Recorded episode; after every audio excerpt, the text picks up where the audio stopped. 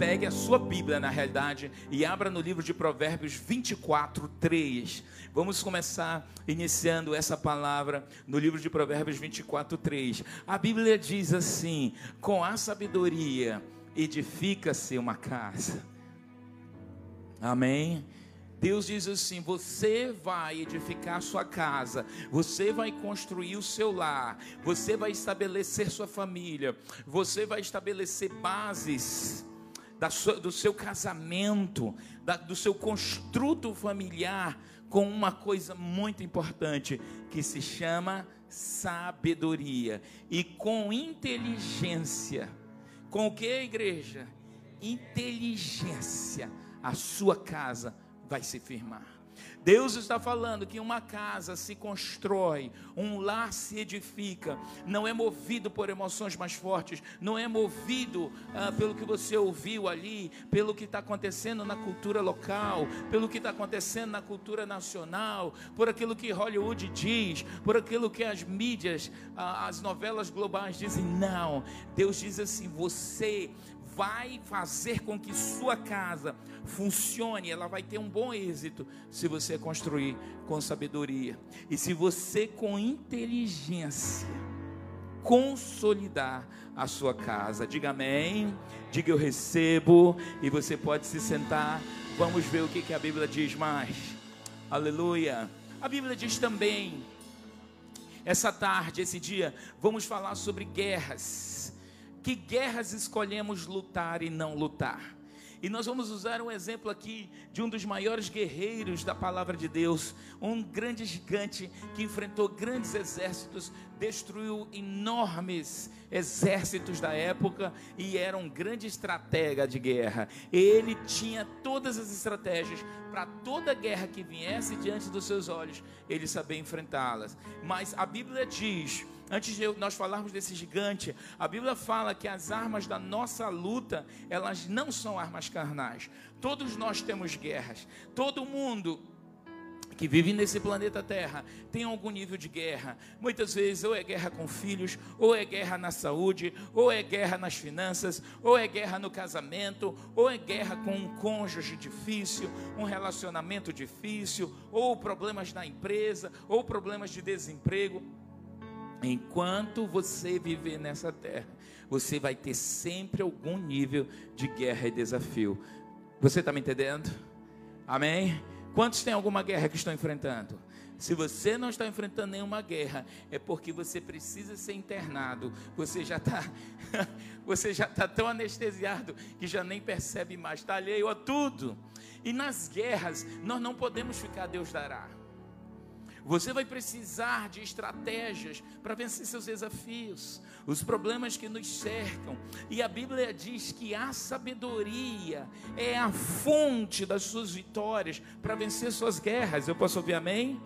A Bíblia diz assim, lá no livro de Provérbios 23, 15. Vamos ler o que ele diz. Ele diz: Meu filho, filho meu, se o teu coração for sábio, alegrar-se-á também o meu. Deus está falando aqui que a sabedoria é uma chave, tá? Eu vou falar ao longo do tempo de, sobre, sobre a sabedoria. E Deus, a opinião de Deus, ele diz assim: se o seu coração for sábio, ele está nos dizendo aqui que se você tomar uma atitude, uma decisão de agir como uma pessoa sábia, isso alegra o coração de Deus.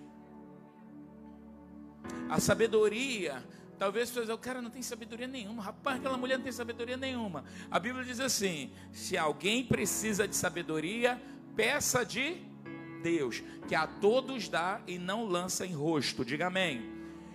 Agora, a sabedoria também, se eu quero sabedoria, alguém precisa de sabedoria aqui? Diga amém. Quem precisa de sabedoria aqui? Quem gostaria de receber sabedoria sobrenatural da parte de Deus? Quem gostaria de receber sabedoria divina assim das pessoas dizer, rapaz, que mulher sábia. Da sua família ligar para você e dizer assim: Olha, eu estou te ligando para pedir um conselho de Deus que eu não, você sabe, né? Que lá em casa não tem ninguém sábio igual você. Aí você, é, aleluia.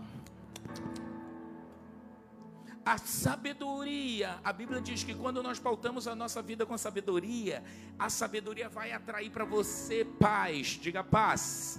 A sabedoria vai trazer para você honras. Amém. A sabedoria vai trazer para você saúde. A sabedoria vai trazer para você riquezas. Amém.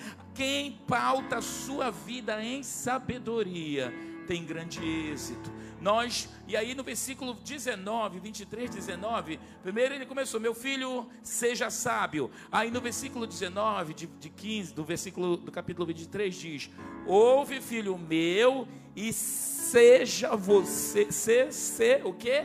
Sábio.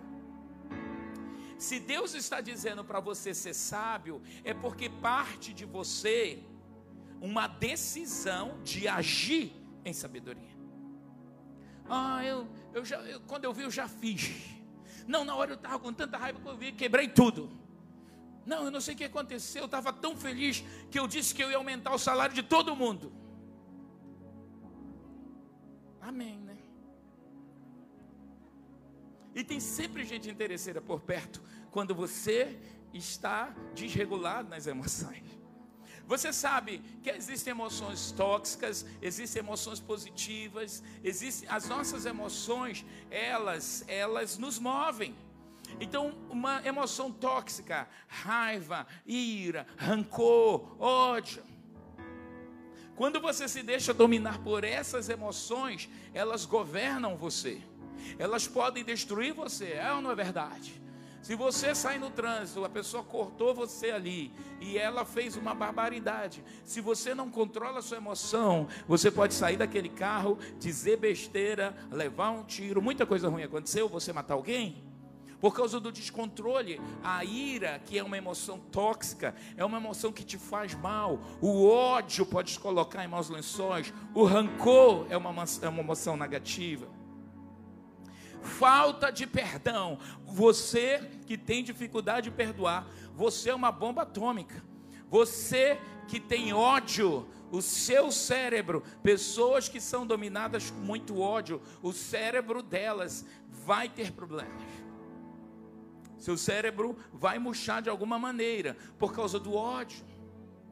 A alegria é uma emoção positiva, mas eu quero te dizer: nunca faça promessas se você estiver alegre demais. Posso ouvir amém? Oh, eu estava tão alegre que eu até falei isso, mas eu não quis dizer bem assim. Se você estiver apaixonado demais, você pode fazer besteira. Quem já fez aqui alguma besteira quando teve apaixonado? Tá ali, uns são lá, só três. O resto, ninguém nunca se apaixonou, ninguém nunca fez besteira. Todo mundo foi equilibrado aqui. Eu vou lhe dar uma oportunidade, mais, mais uma vez, você não mentir, não ir para o inferno e dizer a verdade. Você está na casa de Deus. Quem nunca fez, quem já fez aqui alguma loucura de paixão, você fez assim, meu Deus, gente, quando eu penso, chega a me dar vergonha. Então, quando essas emoções estão no controle, nós ficamos distantes de ouvir o controle do Espírito Santo. E esse texto ele é um confronto com toda a nossa cultura, uh, com a cultura secular que diz assim: ei, deixa teu coração te guiar, faz o que dá, ouve o teu coração. Deus diz assim: ei. Aí, Provérbio 23, 19: Seja sábio e guia retamente no caminho o teu coração. É você que tem que dar norte para o seu coração. E é guiar o seu coração na coisa certa. Ai, a minha vontade era fazer. A minha vontade era isso. O que é certo? Você tem que fazer o certo. Não é o que seu coração manda. Quantos aqui são casados e se fosse ouvir seu coração, às vezes, ou outras vezes que já se apaixonaram por outras pessoas, mesmo sendo casado, tendo filhos. Se você fosse seguir seu coração, cada vez que você se interessasse por uma pessoa, onde estava o seu casamento? No fundo de uma fossa. A Bíblia diz: Ei, seja sábio. Tem a parte da responsabilidade que eu decido ser sábio, e tem a parte daquilo que Deus vai vir ali com a cereja do bolo e dotar você de sabedoria sobrenatural e você desfrutar da abundância de riqueza que Deus tem e dá para aqueles que ouvem os seus conselhos e seguem os seus caminhos. Você pode aplaudir ao Senhor? Agora, nós vamos ver duas estratégias desse maior estrategista de guerra, maior estratégia de guerra. E a Bíblia diz assim: eu falei, quem é que não vive uma guerra? Todos nós temos algum nível de guerra. Em Provérbios 24, 6, a Bíblia diz assim: olha, se você está numa guerra, se você vive uma guerra, o conselho sábio, o conselho de Deus para mim, para você, que vivemos algum nível de guerra, é: com medidas de prudência farás a guerra. Eu posso ouvir amém? Você está vivendo essa guerra aí no seu casamento. Quais são as medidas de prudência? Quais são as medidas de inteligência que você vai usar? Você está numa guerra no comércio. O que, que você vai fazer? Vai chorar? Vai reclamar do governo? Vai reclamar dos, dos comunistas, dos socialistas? Vai reclamar só dos políticos? Não, eu estou numa guerra. Deus diz: ei, tem, tem medidas, tem maneiras, tem estratégias com medidas de prudência tu farás a guerra. Me lembra aqui do pastor Berval, pastora Nora, eles trabalham no comércio, tem restaurante. Teve uma hora que apertou as coisas no comércio, com medidas de prudência. Ele foi no Sebrae eu preciso me atualizar. O que, que eu tenho que fazer? E aí vieram os técnicos lá, os empre... aqueles que ajudam empreendedores. Você vai fazer isso, você vai ajeitar o seu restaurante sim, você vai fazer dessa maneira, muda isso, troca aquilo, faz assim, assim, assim. Foi bom? Maravilhoso. Comércio deles, apóstolo, foi a melhor coisa que eu fiz. Você vai à frente, porque quando você se submete a conselhos, como diz o texto, o texto aí, com medidas de prudência tu farás a guerra. E na multidão de conselheiros está o que? A vitória. Não, mas você não precisa de conselho de ninguém. Você que diz que não precisa de conselho de ninguém, mesmo que você saiba determinadas coisas, há momentos na sua guerra que mesmo a sua percepção pode toldar a sua visão. E Deus diz assim: você vai fazer suas guerras com estratégias inteligentes. Eu posso ouvir amém, igreja? Não é no impulso. Quando eu vi, já falei. Quando eu vi, já fiz barraco. Ah, pastor, senhor sabe que eu no mundo era barraqueira, mas ainda não mudei muito, não. E não sei se eu quero mudar, não. Por causa dos meus barracos, eu já tive muito lucro. Deus é mais. Eu acho que você pode ser cheio do Espírito Santo, convencer as pessoas sem ser a pessoa da quebradeira. Você pode, com sabedoria, o homem sábio ele não precisa gritar nem fazer barraco para estabelecer estratégias, porque há outras maneiras além do tom de voz e das circunstâncias para se vencer determinadas guerras. Talvez você ainda não venceu guerras porque você é impetuoso demais e você acha que o seu ímpeto, o seu olho arregalado, a sua voz grossa, o seu dedo enrique faz toda a diferença e não faz. Aos olhos de Deus não. Deus diz assim: você vai fazer com medidas de prudência, você vai fazer a sua guerra.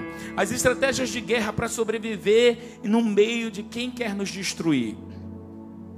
Como eu, fazendo enfrentamento de situações de alguém que quer me destruir. Lá no livro de 1 Samuel 27:1, a Bíblia fala de Davi, é este o homem de guerra que nós vamos falar aqui, que enfrentou várias guerras, que matou leão, matou urso, matou, destruiu exércitos, destruiu gigantes, venceu reinos, ele era extremamente habilidoso.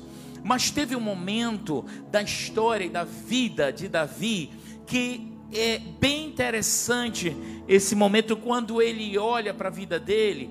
Olha só, vamos ler esse texto, 1 Samuel 27, 1. Diz assim: Disse, porém, Davi consigo mesmo. Sabe aquele momento que você reflete? no meio de uma batalha, no meio de uma situação, ele diz assim: pode ser que algum dia venha eu a perecer nas mãos de Saul. Diz, cara, qualquer dia esse Saul vai me matar. Qualquer dia esse rei Saul vai me matar. Nada pôs melhor para mim do que fugir para a terra dos filisteus. E a terra dos filisteus, gente, parênteses, era uma terra de inimigos.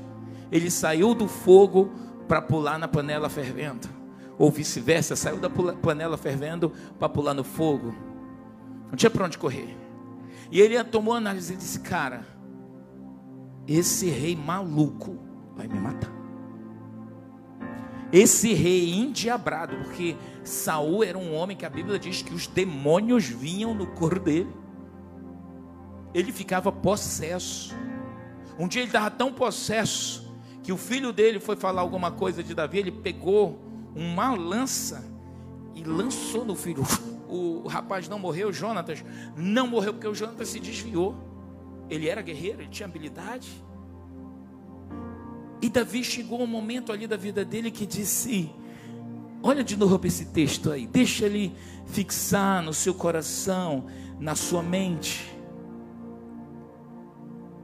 Pode ser que algum dia venha eu morrer nas mãos de Saul.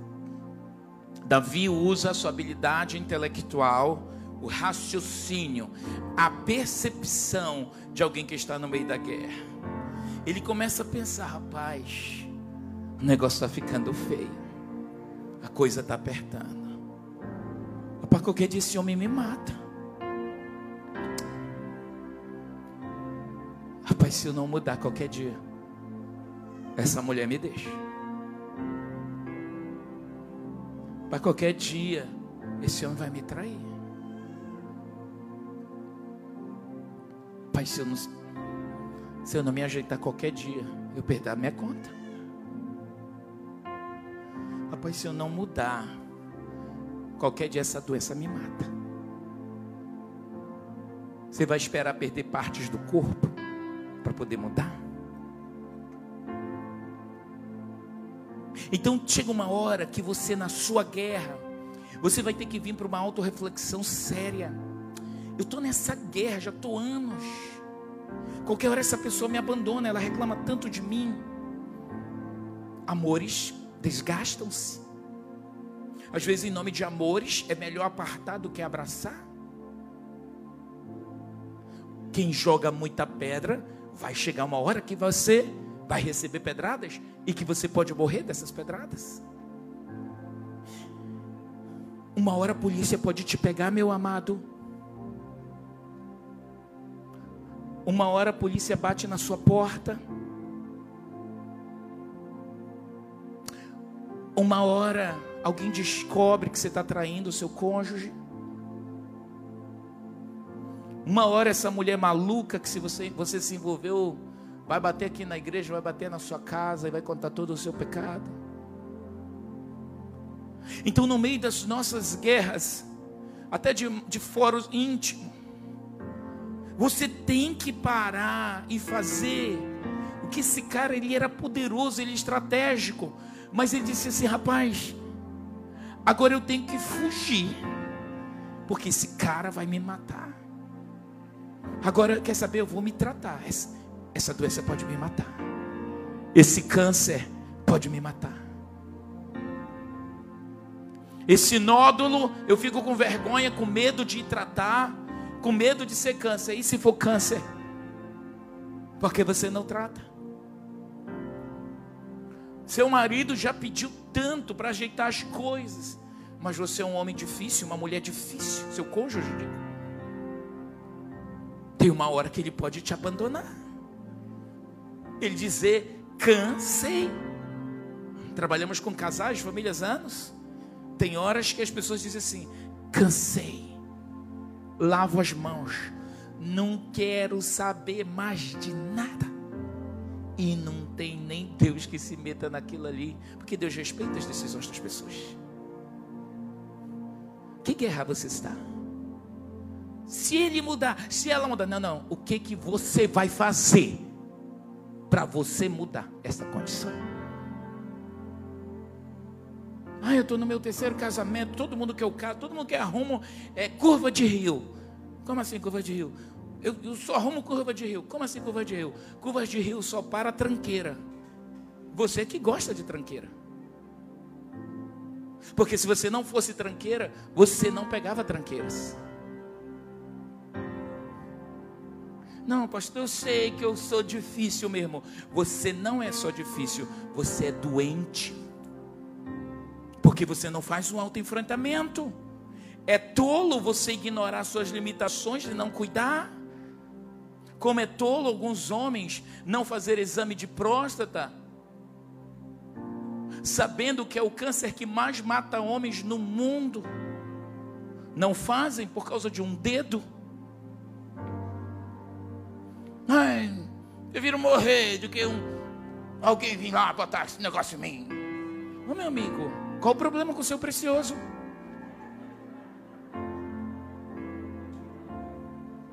Eu sou macho.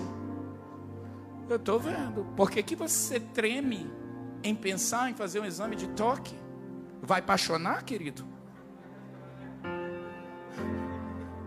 Vai apaixonar? Você não é macho. Aliás, você é macho. Você é macho mesmo. Você é machucado. Quando a gente coloca algumas coisas que a gente mesmo se expõe para a morte. Ai, eu não fiz exame. Apóstolo, eu não fui fazer exame lá porque eu tive medo de ser câncer. Aí dá vontade de dizer, Zé burrice. Por quê? Porque se for câncer, você vai morrer. Ontem eu estava conversando com o apóstolo Renê, lamentando a morte de uma pessoa muito querida. Ele disse assim: Arão, o cônjuge dessa pessoa disse, era um doente difícil, estava doente, dava remédio, não quero. Faz isso. Faz fisioterapia. Estava com Covid. Faz, não quero. Toma injeção, não quero. Faz a inalação, não quero. Morreu, gente. Não subestime. Você que é diabético, se entope de doce. Você vai esperar perder o dedo? Vai perder o pé, a canela, o joelho, a coxa? Você vai esperar ser mutilado porque você não consegue vencer o prazer de um doce? Vai esperar um câncer no seu pulmão bater para você? Ah, agora que eu vi que eu estou com câncer, eu deixo de fumar. Milhões de pessoas fazem isso. Não é sábio isso.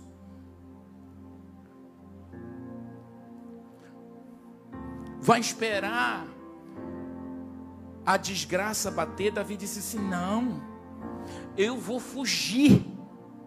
Davi, ele não ignorou os riscos da vida.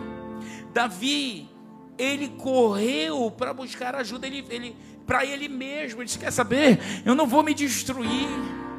Quer saber? Essa empresa não vai me matar. Quer saber? Esses filhos não vão me matar. Quer saber? Eu não vou ficar num ambiente tóxico que vai me destruir. Tem horas na sua vida que a decisão é sua de você tomar raciocínio e decidir pelo que você tem que fazer a seu favor. Quando Deus já está dando a você a bênção, use sua inteligência. Davi disse: Eu vou fugir, levou a família dele. Ele pensou na família. Se esse homem me matar, como os meus filhos vão ficar? Se, se, se esse homem me matar, quem vai cuidar da minha família? Se vier à tona sem vergonha isso que você fez, como é que você vai encarar a sua família? Como é que você vai encarar seus pais? Como é que você vai encarar a sociedade? Como você vai encarar a sua igreja? Como você vai encarar Jesus se você envergonhá-lo? vai chegar uma hora que o teu inimigo vai querer te matar. E hoje eu estou te dizendo: ei, usa o teu raciocínio, tua inteligência que Deus te deu. E veja o que é que pode te levar à morte. E use estratégias. Nós temos que buscar alternativas de Deus para sairmos dos epicentros da crise. Os terremotos estão acontecendo, onde está o epicentro do negócio? Eu tenho que sair daquela turbulência. Ah, Deus me tira daqui. Deus diz: Você tem perna, saia você. Deus me tira disso. Você tem decisão, decida você. Deus move tal coisa, mova-se você. Deus, eu preciso de você. Ore. Deus decidiu fazer as coisas na terra, e uma das maneiras que ele decidiu fazer é que ele não iria fazer sozinho se você não orasse.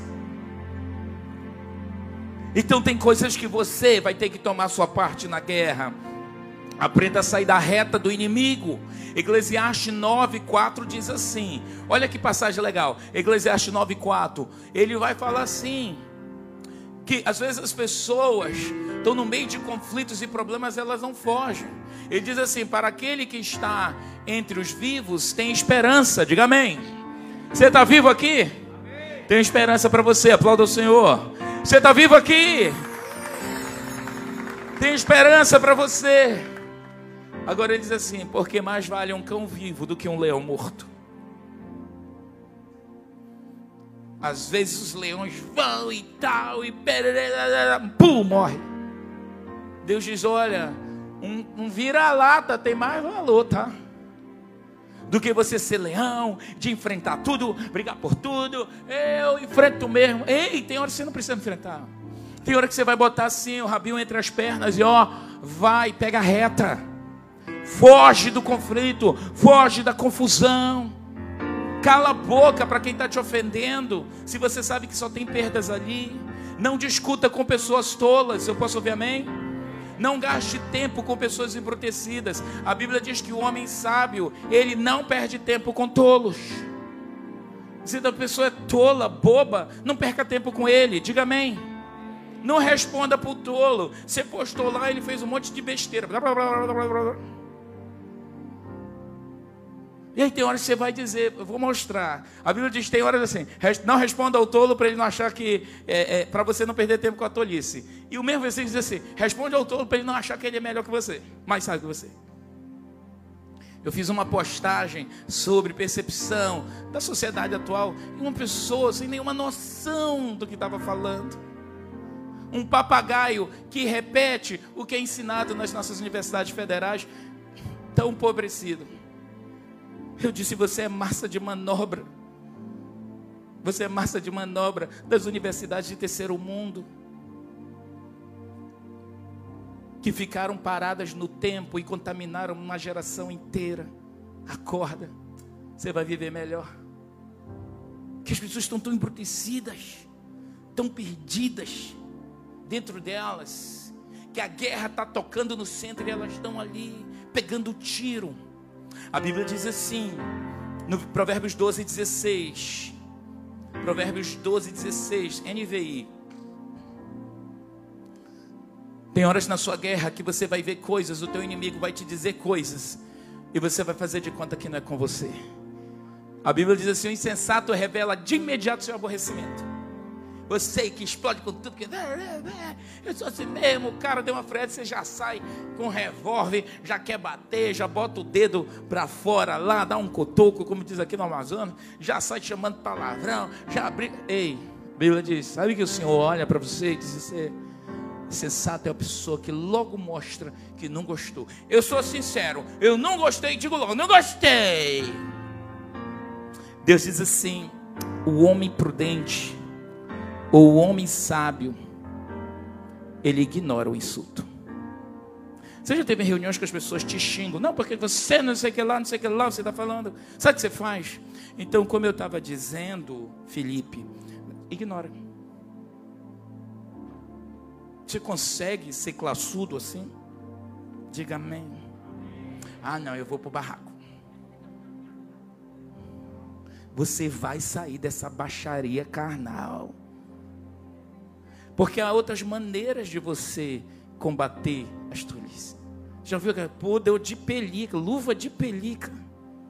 Porque a luva de pelica ela fica para os sábios que sabem se posicionar. E o texto diz assim: o insensato ele explode logo, ele é, é assim mesmo. Não, o homem prudente ou o homem sábio, ele sabe, ele faz de conta, olha só, ele é, coloca, essa está na, tá na bota na versão ARA porque ele diz assim: um homem prudente, um homem sábio, ele finge que não foi com ele, ó.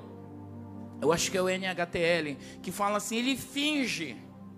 O cara disse uma piada tão sem gosto. Finge que não é com você. Quando o tolo é ofendido, logo todos ficam sabendo. Pô, eu entrei, o cara veio falar da minha roupa, ó. A mulher, poxa, eu entrei. Ela disse, é perua, quando tu vai? Aquela égua está pensando que ela é o quê? Dentro da igreja, irmã. Irmã não é égua, é ovelha que a gente chama. Sua irmã é uma ovelha, não é uma égua. Ficou ofendida. Agora eu vou cultuar. Aí a mão vai fazendo assim. Está endemoniando. O tolo é ofendido. Todo mundo sabe. que foi agora? Dá raiva. Vem pensar célula aqui. Não suporta aquela pessoa. Isso é problema, gente. Te liberta. Agora a Bíblia diz assim: Mas o que é prudente faz de conta que não foi insultado. E os homens dizem? E as mulheres dizem? Faz de conta que não foi insultado. Menina, tu tá gorda, né? Tu olha para aquela filha de uma ovelha. Tu vê que a, a bicha tá do tamanho de uma anta. Aí a língua coça, porque tu quer dizer que a anta tá uma antaça. Aí você, shalom, sai. Não devolve o veneno da pessoa. Não é fácil, mas é isso que o, o livro de Provérbios está nos dizendo. A Bíblia diz assim, Provérbio 26, 17.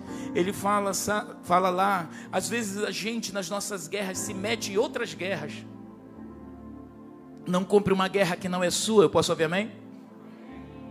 Não compre uma guerra. Provérbios 26, 17. Ele vai dizer assim: quem se mete em questão alheia é como aquele que toma pelas orelhas um cão que passa. Um cachorro está passando e você pega na orelha dele. O que, que você vai pegar? Uma bela mordida. Deus diz assim: não te mete em problema que não é seu. Quantas pessoas se meteram em briga de marido e mulher e morreram? Se meteram de maneira errada. Quer se meter? Polícia Quer se meter, assusta o vagabundo que está batendo na mulher. Mas não vá lá, você corre riscos. A Bíblia diz que existem tempos de guerra na nossa vida. Amém? Lá no livro de Eclesiastes, capítulo 3, 8, a Bíblia diz assim: Eclesiastes 3, 8 diz: tem tempo de amar e tempo de aborrecer.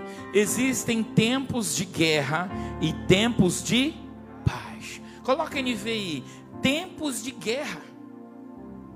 E nós vamos estar tendo, sempre tendo tempos de guerra. Vai ter a hora que a gente vai amar, mas vai ter hora de aborrecer, de odiar circunstâncias, situações e até sistemas. E vai ter o tempo de você lutar e tempo de você viver em paz. Nós precisamos aprender a lidar com as nossas guerras. A Bíblia diz no livro de Eclesiastes 7,14. 7,14 diz assim: No dia da tua prosperidade quando os dias forem bons, aproveite-os bem, mas quando forem, ruim, forem ruins, considere Deus fez tanto um quanto o outro para evitar que o homem descubra alguma coisa sobre o futuro. Então, no dia da sua adversidade, considere. Considere a sua guerra nesses dias difíceis, essa situação que você está enfrentando. Considere. Sua guerra vai ter o tempo necessário que Deus quiser. Diga amém. E que você também permite, porque o seu deserto é do tamanho da sua língua. Quanto mais você reclama da situação difícil que você vive, mais, mais tempo você fica naquele deserto. Nós vamos precisar viver, aprender a viver em zonas de guerras. Nós vivemos zonas de guerras. Às vezes a gente tem paz em casa, mas tem tormento no trabalho. Às vezes seu trabalho é uma bênção, seus amigos são uma bênção, mas você chega em casa, entrou no inferno. Então, nas nossas zonas de guerra, nas nossas zonas de conflitos. Você vai ter que aprender a se posicionar, a enfrentar esses conflitos. Davi se posicionava de maneira estratégica. Agora, no livro de 2 Samuel 15, 14, houve um momento da vida dele que foi uma outra circunstância, em que ele teve que se posicionar na guerra, num problema, uma guerra, um problema intrafamiliar dentro da casa dele. O filho dele Absalão se levanta contra ele, perseguindo o pai. Absalão é um dos grandes psicopatas que a Bíblia mostra no Antigo Testamento. E Absalão se levanta contra o seu pai, fica com ira do rei Davi, ele era herdeiro do trono e ele decide que ele vai matar o pai. E ele sai de uma cidade, ele levanta uma uma tropa de insurgentes como ele. E eles conseguem convencer aqueles homens que podem destruir rei Davi. E eles vêm contra Davi. É como se eles saíssem. Nós estamos aqui em Manaus. Eles vão sair ali uh, do Iranduba. Uma galera. E pensem em uma galera de insurgentes de gente armado, gente com, com, com sangue no olho, faca na caveira, com ódio. E eles viam com ódio do rei Davi. Eles vinham com ódio, ódio, eles queriam matar, vou matar, vou matar. Você já viu uns malucos que dizem, vou matar Bolsonaro, eu quero te matar. Eu, eu vi uma, uma, uma maluca esses dias aí, e ela endemoniada, eu te odeio, eu te odeio. Eu te odeio. Então eles estavam com esse espírito de ódio contra a liderança. E, e Absalão veio. Aí Davi recebe um WhatsApp lá na corte. E diz: Olha, Absalão está vindo e vai matar vocês tudo, vai ter uma chacina. Disse, pois, Davi a todos os seus homens que estavam com ele em Jerusalém: quando ele soube que o filho, com toda aquela tropa, vinha, gente, eles não tinham chance nenhuma, porque uma, Davi, Davi era um guerreiro valoroso, ele, ele ia saber destrinchar aquilo rapidinho. Mas olha o que aconteceu. Davi tomou uma decisão, ele disse: gente, pessoal, levantai-vos e fujamos, porque não poderemos salvar-nos de Absalão. Não poderia se salvar? Claro que ele poderia. Mas olha só o que ele diz: Dai-vos pressa a sair, para que ele não nos alcance rápido, de súbito, e lance sobre nós algum mal e fira a cidade a fio de espada. Davi olha para além dele e ele toma uma decisão que ele diz assim: eu escolho não brigar por amor da cidade, por amor das pessoas, por amor de gente inocente. Naquela chacina, pessoas iriam morrer. Naquela cidade chamada Jerusalém, que era uma cidade, é a cidade de Deus, que é a cidade amada de, do rei Davi, o nome é chamada cidade do rei Davi. Davi toma uma decisão eu não quero sangue. Então isso significa o que para nós? Que haverá horas, momentos que você vai, vai ter que decidir não lutar determinadas guerras. Vai ter uma hora que você vai precisar dizer assim: eu não vou entrar nisso. Eu não vou entrar nesse páreo com meu marido. Eu não vou entrar mais nessa briga com minha mulher. Eu não vou mais entrar nessa briga com os meus filhos. Eu não vou mais entrar nessa briga com essa empresa. Eu não vou. Algumas vezes Deus vai, vai pedir, vai te permitir que você escolha se você vai querer entrar nas suas guerras ou não. Embora você possa até ter direitos de lutar, Vão ter horas, Joela, que você tem direito de lutar, mas você, eu, nós, em determinados momentos vamos ter que olhar além de nós. Vale a pena eu lutar? Será que vai valer a pena meu ego inflado só porque me ofendi, só porque me ultrapassaram? Será que vai valer a pena eu derramar sangue? Olha, gente, toda guerra tem um preço alto. Tem ou não tem? Nós somos um país de paz. Nós somos uma geração, a nossa nação não sabe o que é guerra. Não sabemos. E porque nós não sabemos, nós não damos valor a algumas coisas. Mas toda guerra tem um preço. Guerra tem mutilados, guerra tem doentes. Nas guerras perde-se filhos. No lugar onde morávamos nos Estados Unidos, enquanto servíamos o Senhor naquele país, a cidade de Atlanta, estado da Geórgia, é um local onde existe um grande número do exército americano e para onde eles vão de guerras, eles partem daquele lugar, daquela cidade. E é muito comum, como é um país que vive constantemente em guerra contra os seus inimigos para manter controle, você ouve história dos veteranos, você ouve história daqueles soldados, você vê pais e mães chorando, tendo seus filhos que ser mandados para a guerra. Você não sabe, mas há milhares de soldados norte-americanos em diferentes países milhares. Você sabe qual é o clamor dos americanos? Mande nossos filhos de volta para casa. Eles estão lá servindo o país, países do Oriente Médio,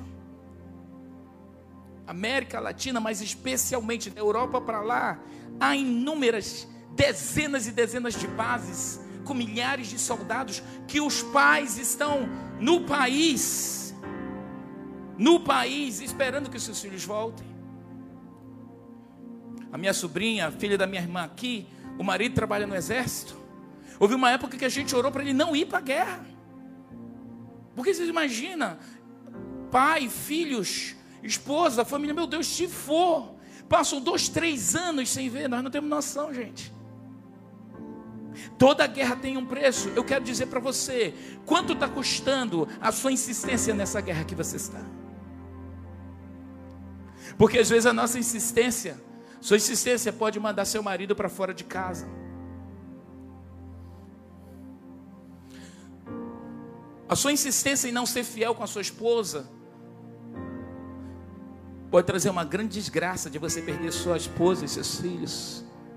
Ser uma vergonha para a sociedade. Ser uma vergonha para a sua igreja, para o seu Deus. Quando a amante vem e faz escândalos, liga para casa, vai na portaria da casa. Olha, amados, nunca queira viver isso.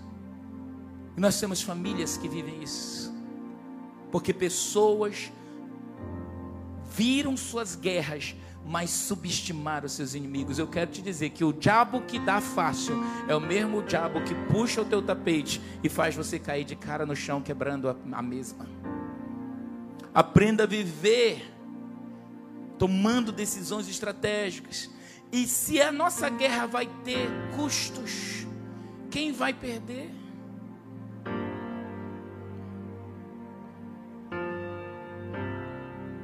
Talvez esse grande negócio possa botar, como eu disse ainda agora, sua família em maus lençóis. Vale a pena? Vale a pena você continuar se negando para o seu marido sexualmente? e de descobrir lá na frente que ele vai confessar para alguém que descobriu e você descobriu que ele te traiu, porque vocês não tinham mais vida íntima há muito tempo e você tolamente pecou nessa área. Valeu sua guerra? Não. Tem custo. Valeu valeu sua guerra? Não. Fazer maus negócios.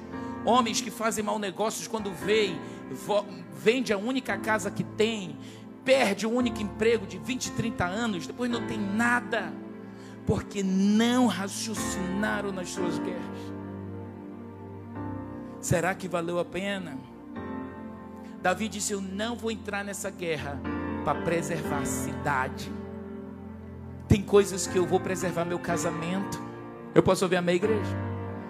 Cara, esse trabalho aqui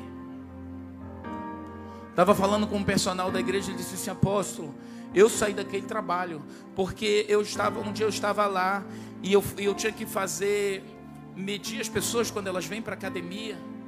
E nessa academia, nessa cidade aqui que eu estava, é, as mulheres iam muito sensuais. E um dia uma veio, ela tinha que fazer a medida para poder ser aceita. Aí ele disse: Olha, é, senhora, ele disse que ela era uma moça jovem, muito bonita, mas ele disse: Senhora, a senhora precisa, a senhora com essa roupa, esse vestido não dá. A senhora precisa voltar na sua casa e vir outro dia para tirar eu tirar suas medidas e dar continuidade ao seu treino. Ela disse: Mas por quê? Disse: Porque vestido não é apropriado. A senhora tem que estar com roupa de ginástica. Ah, não se preocupe não. Tirou o vestido, ficou só de calcinha na frente dele. Pode fazer. Ele, ele tremeu você tremeria?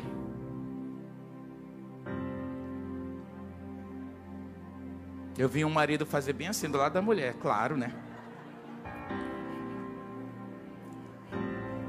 Tremeria? Não, meu irmão. Você só não tremeria se tivesse duas situações que eu não vou falar agora, vou falar na região. Mas então, ela tirou a roupa. Artemis, ela jogou. Pode fazer, professor. Ele disse: bota sua roupa e procure outra pessoa que eu não vou fazer não. E saiu. Ligou para a mulher dele e disse: Amor, olha, eu vou sair desse emprego porque eu não vou me expor, eu não vou perder meu casamento. Preciso do dinheiro, mas meu casamento vale mais. Você pode aplaudir essa pessoa?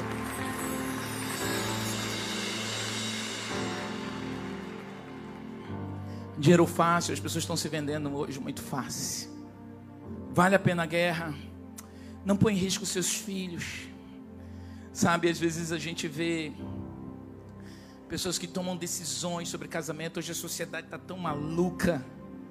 E as pessoas tomam decisões, não pensam nos filhos, não pensam nas finanças. Deixa eu dizer uma coisa para você que está pensando em se divorciar. Divórcio nunca é simples, divórcio nunca é fácil, divórcio nunca é a melhor alternativa. Nunca caia no conselho da amiga sua louca dizendo: Mana, homem é igual biscoito, meu amado, mulher é igual biscoito, você deixa um, vem oito. Não faça isso. Quando você divorcia, você sabe que entrou num inferno para você sair dele. Não é fácil. Quem está aqui e já viveu dores de divórcio, sabe exatamente o que estou dizendo. Até aqueles que divorciaram porque encontraram uma outra pessoa melhor. Porque quando você sai num divórcio, você normalmente tem uma tropa atrás de você. Tem filhos, tem finanças, você vai ficar mais pobre. Você sabe que 90% das mulheres que divorciam ficam mais pobres. Porque a riqueza é dividida. Os filhos sofrem, crianças, filhos do divórcio, eles têm, deixa eu falar um negócio aqui como educador, crianças, filhos de divorciados, eles têm processos emocionais que retardam o processo de aprendizado deles. Eles vão ter, eles vão ter déficit no aprendizado de alguma maneira. Eles normalmente ficam dois, três anos mais atrasados do que crianças que convivem com os pais normalmente. Serão adultos que vão entrar em casamentos menos sólidos. Tem um sangue e um risco. Quando você entra numa guerra, de qualquer maneira. Eu queria que você ficasse de pé nesse instante. E você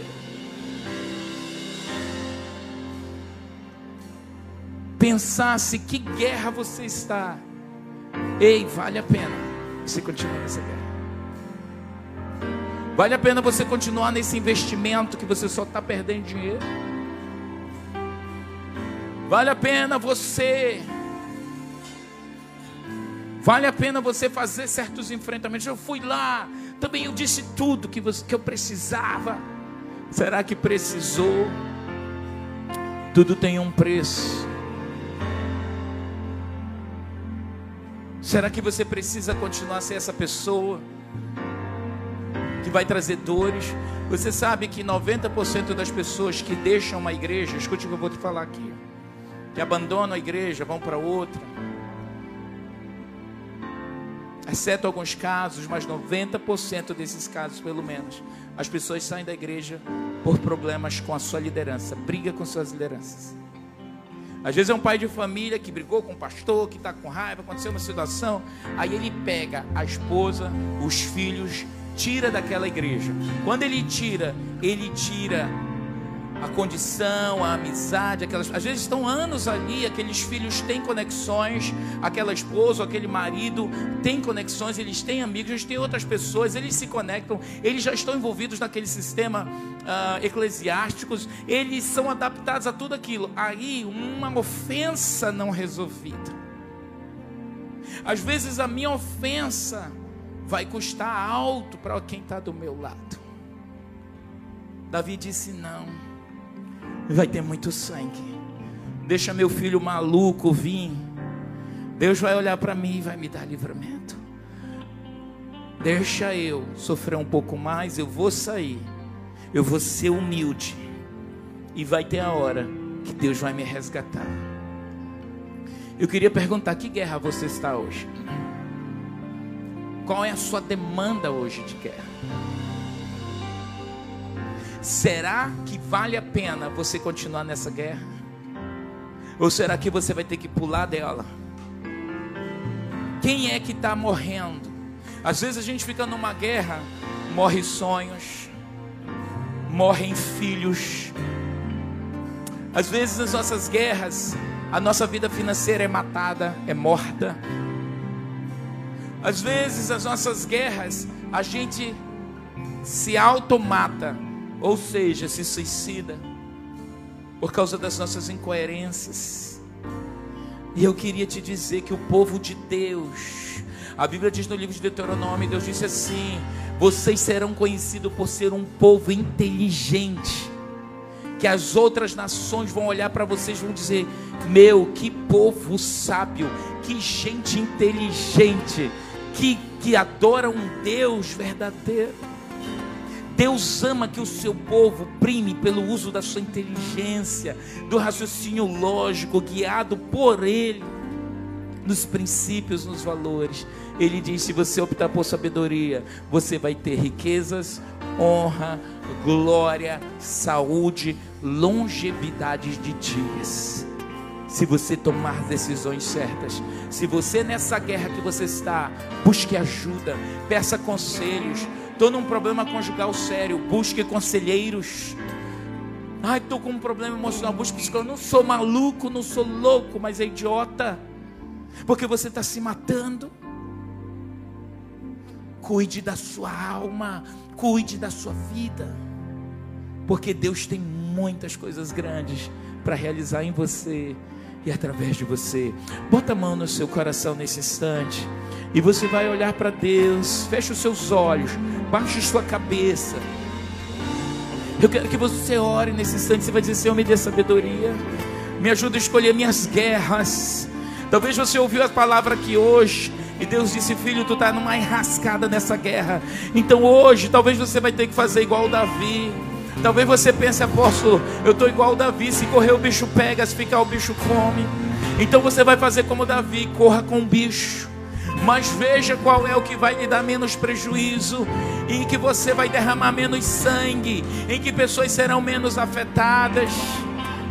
Fuja das guerras que vão destruir seus filhos, em nome de Jesus. Fuja das guerras que vão destruir seu casamento. Não troque sua família por causa de um bocado de dinheiro. A sua família é sua maior preciosidade. Não é porque a ofensa veio que você vai destruir projetos de Deus na sua vida. Ore a Deus e diga: me dê sabedoria, Deus, nas minhas guerras. Peça isso dele. Dá-me sabedoria, Senhor. Dá-me sabedoria, Espírito Santo de Deus. Levante suas mãos para os céus e diga: me dê sabedoria sobrenatural para eu vencer esses problemas. E agora ore por essa sua guerra. Diga eu preciso de instrução nessa guerra. Eu preciso de instrução. Fala comigo em nome de Jesus. Ore por você. Ore por você nesse momento.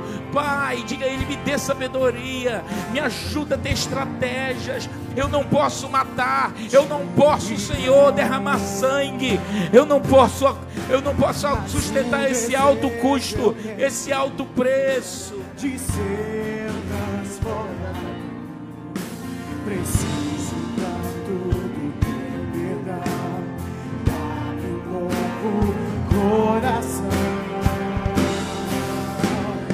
Dá-me um coração igual ao teu, meu mestre. Olha, Deus.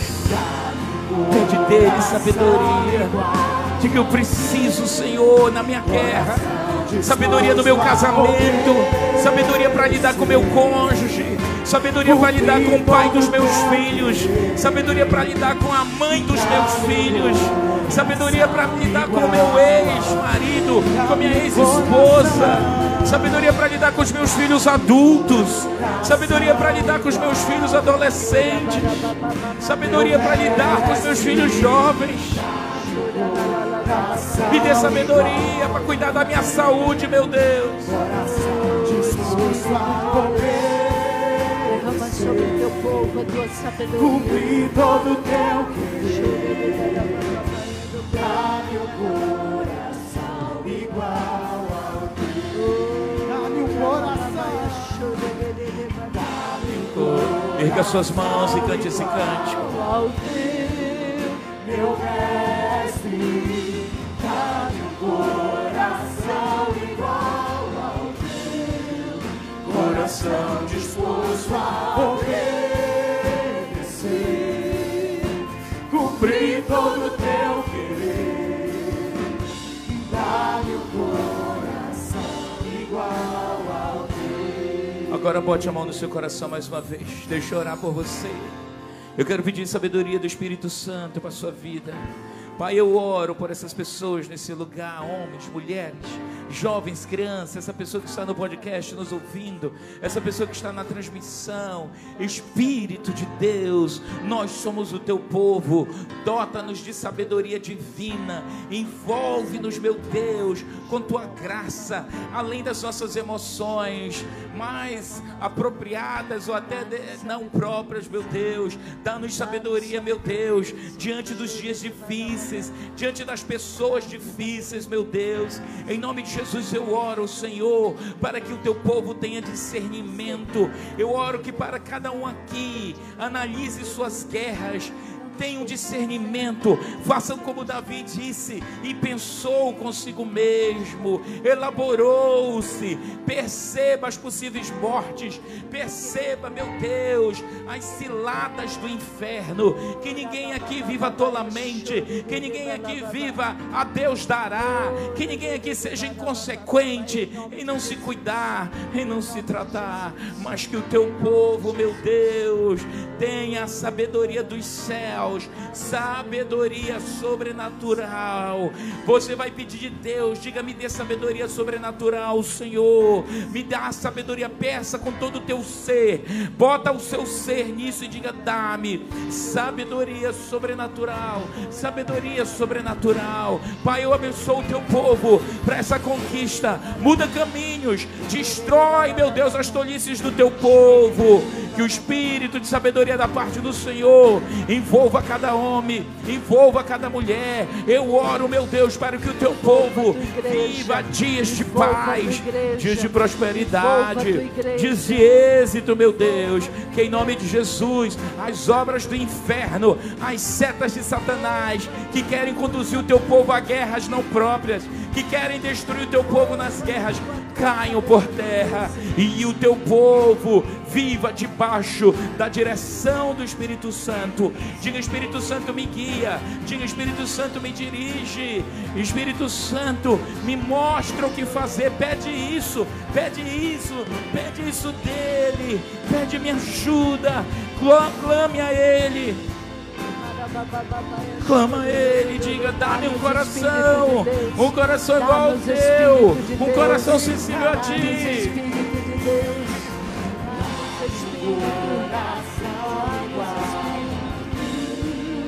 Meu mestre, dá-me coração igual. Coração disposto a obedecer,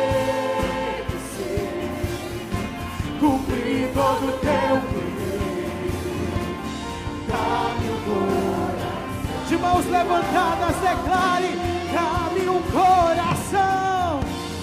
Dá-me um coração igual. Que o amor de Deus Pai, a graça redentora do Senhor Jesus Cristo, as divinas consolações do Espírito Santo de Deus, repouse sobre você, que a sabedoria divina te envolva, que a sabedoria dos céus seja o seu guia, que as tuas guerras sejam todas elas vencidas pelo poder do alto, pelo poder do Espírito Santo de Deus. Que você tenha uma semana extremamente abençoada, uma semana cheia da graça de Deus, uma semana de conquista, uma semana de vitórias. Em nome de Jesus, vá na paz do Senhor, Igreja do Avivamento. Suas orações não estão sendo respondidas, estão emperradas no mundo espiritual. Conheça o livro Tribunais Divinos e aprenda as ferramentas corretas para reivindicar suas bênçãos ante as cortes celestiais. Todos esses livros estão à venda no estande da Amazon Family, no hall de entrada da igreja.